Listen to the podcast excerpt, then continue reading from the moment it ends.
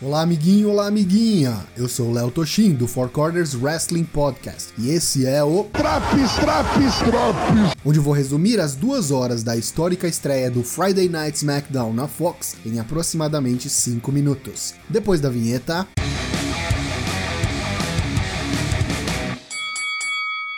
Vince e Stephanie McMahon desejam boas-vindas a todos. Bem-vindos ao novo Friday Night SmackDown. The Man, Becky Lynch, vem ao ringue cortar uma promo sobre a importância daquele dia e como o SmackDown foi importante para sua carreira. Interrupção do Rei Corbin, que por sua vez foi interrompido pelo momento mais esperado da noite, a chegada de The Rock. Após o pop estrondoso e algumas de suas catchphrases mais icônicas, utilizadas por Rock e Becky e também roubadas por Corbin, os Babyfaces dão uma surra no imã de vaias Corbin, para um bom começo de show que apesar de longo, aproximadamente 20 minutos de promo, teve The Rock, então está perdoado. Beck permanece no ringue, pois teremos Tag Team Action com Becky e Charlotte versus Sasha e Bailey. Bom combate entre as Four Horsewomen, e após um belo moonsault da terceira corda para fora do ringue de Charlotte Flair, ela joga Bailey para dentro do ringue e aplica seu Figure 8 Leg Lock para a vitória por submissão. Sasha Banks e Becky Lynch já têm sua luta no Hell in a Cell marcada, e após essa vitória, a WWE anunciou que Charlotte novamente enfrentará Bayley no domingo pelo SmackDown Women's Championship. Após uma nova edição da Firefly Funhouse, onde tivemos o Rambling Rabbit de cosplay de Seth Rollins sendo esquartejado por Mercy, o Abutre, em uma simulação do que acontecerá no Hell in a Cell, o campeão universal Seth Rollins enfrenta o campeão intercontinental Shinsuke Nakamura. Combate que mal teve tempo de engrenar, pois durante a luta as luzes se apagam e com a iminente chegada do Fiend, Rollins corre do ringue em direção à entrada do set somente para ser pego em um Mandible Claw e ser arremessado do palco. Na luta da noite, Kevin Owens vence Shane McMahon, recupera seu emprego e demite Shane. Leather match excelente, com muitos spots brutais, elbow drop da terceira corda para a mesa de comentaristas de Shane, frog splash quebrando a escada, coast to coast drop kick com auxílio da escada, entre outros diversos spots. Kale conquista a vitória ao atingir Shane, com um powerbomb em uma escada colocada no corner, entre as cordas, e recupera a maleta, o emprego e a dignidade do show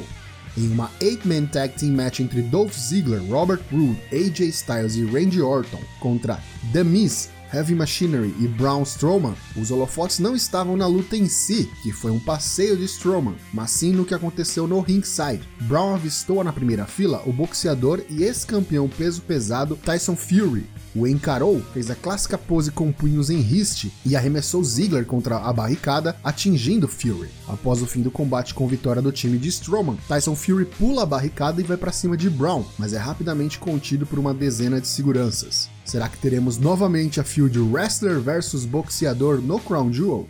Daniel Bryan na mesa de comentaristas para acompanhar Roman Reigns contra Eric Rowan em uma Lumberjack match. Clássica dinâmica de Lumberjack Matches, onde o Babyface é jogado para fora e o grupo de Heels o ataca, e quando o grande e malvado Heel Rowan sai do ringue, ele destrói os Lumberjacks Faces. Luke Harper desce a rampa com a intenção de interferir no combate e é rapidamente confrontado por Daniel Bryan. Vira uma bagunça fora do ringue e Roman dá um dive por cima da terceira corda derrubando a todos. Após a ajuda de Bryan, que atingiu Harper com um running knee, Reigns acerta o decisivo Spear em Rowan para conquistar a vitória.